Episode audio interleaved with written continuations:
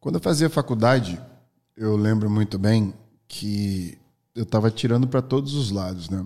Eu tinha um objetivo muito grande de um propósito muito grande de mudar a minha vida social. Então, ao invés de ficar pensando em como mudar a minha vida social, eu foquei muito em tudo que existia que eu poderia aprender de forma mais rápido para ganhar o máximo de dinheiro possível para que eu pudesse, portanto, mudar minha situação social. Isso é uma formatação de pensamento que eu uso até hoje, porque é uma forma muito rápida de você desconstruir um problema e nessa desconstrução você entender como ele foi formado e poder tentar, portanto, resolvê-lo. Eu pensei muito sobre essa questão de perspectiva de resolução de problemas e eu gravei um vídeo no meu Instagram, Wesley Barbosa, sobre isso. E eu onde, onde falo que uma cabeça que cria um problema não vai resolver o problema criado. Você não resolve um problema com a mesma cabeça que o criou. Porque o que falta nessa resolução é perspectiva. Portanto, o maior problema de resolver um problema é justamente o fator de você não ter a perspectiva certa, porque você está focado no problema, em resolver o problema. E quando você resolve um problema, você tem que focar em tudo, menos na resolução dele. Você pode falar que isso é complexo, talvez até antagônico. Mas se a gente parar para pensar, se você tem um problema que você quer resolver e você para de pensar em como resolvê-lo e passa a pensar no porquê que ele existe, é que você terá a perspectiva certa, que na minha visão é preenchido com qualificação ou mentoria de alguém que poderia te direcionar porque já resolveu um problema similar.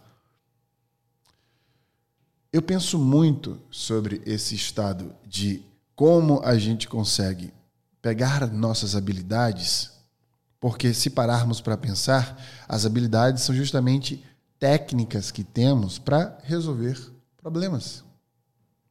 E por isso a importância de entender o que é um problema, da estrutura, de como ficou formado o problema, para poder utilizar essas habilidades para, portanto, resolvê-los.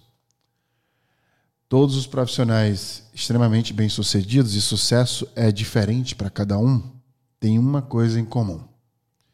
Eles acharam a coisa mais simples que eles fazem que trazem o máximo de resultado. É por isso que no No Brain No Game Cast de hoje nós vamos te ensinar a monetizar as tuas habilidades.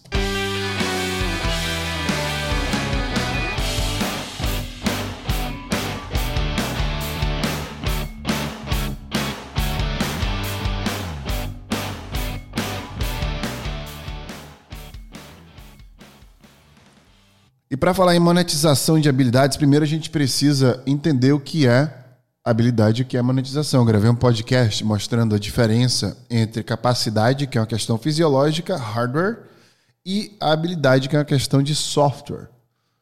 Né? Ou seja, a gente desenvolve habilidades que são provenientes aí de uma capacidade fisiológica que temos. Se a gente passa a vida inteira buscando ter habilidades que não temos a capacidade de desenvolver, nós seremos profissionais e pessoas medianas aí em termos de resultado.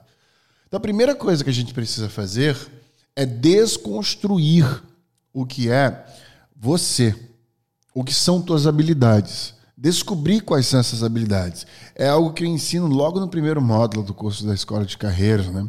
E é algo que é um trunfo na mentoria que eu dou. Quem é você? Quais são tuas habilidades? Como você coloca elas em práticas? Como monetizar elas? E a primeira coisa que você deve fazer se desconstruir. Por que você é assim? O que é você através de várias perguntas do porquê que você gosta das coisas desse jeito? Quais são essas habilidades que você tem? Quais são os processos que você coloca no teu dia a dia para que você fortaleça essa tua natureza?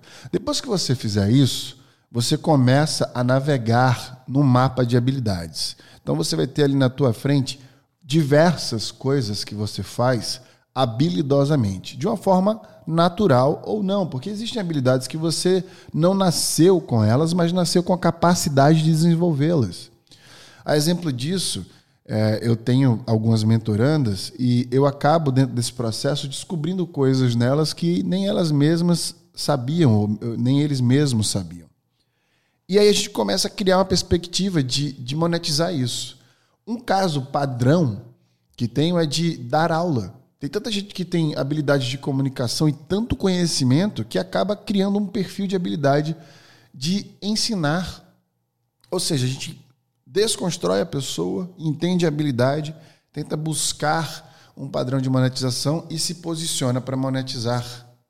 Eu mesmo acabei descobrindo que eu tenho uma naturalidade para tocar piano que eu jamais imaginei. Eu sempre tive a mão muito grande, mas eu não imaginei que eu pudesse usar o tamanho da minha mão, por exemplo, para alcançar notas em um piano. E na segunda aula de piano eu descobri que eu tenho uma naturalidade para aprender o instrumento, que acaba sendo mais fácil para mim.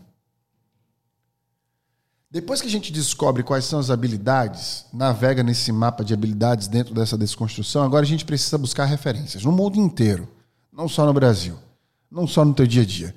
Quem são as pessoas que têm habilidades similares a que você descobriu ter ou a que você sabe que você tem e que você admira e que monetiza elas. Então agora você vai fazer uma lista de profissões que são profissões monetizáveis, profissões de pessoas de referências que monetizam essas habilidades. Acabei de dar um exemplo. Você tem comunicação, quais são as formas que a comunicação pode ser monetizada, faz uma lista disso. E quem são os profissionais que monetizam esta habilidade? Agora você vai ter dois outros mapas adicionados ao primeiro. Então, no primeiro você tem suas habilidades, no segundo você tem como monetizar essas habilidades, e no terceiro você tem quem são as pessoas que são referências para você saber o quarto item. Como você monetiza? O como vem da referência, não precisa criar nada novo. Não precisa passar por um processo de mindfulness, meditar para saber como você monetiza. Você precisa entender essas referências. E nessas referências, navegar sobre a infinita possibilidade de monetização dentro do posicionamento profissional. Então, temos quatro pilares importantes até aqui. Você precisa, portanto, agora, quando chegar no quarto pilar, se posicionar. Este posicionamento vem através do seu networking.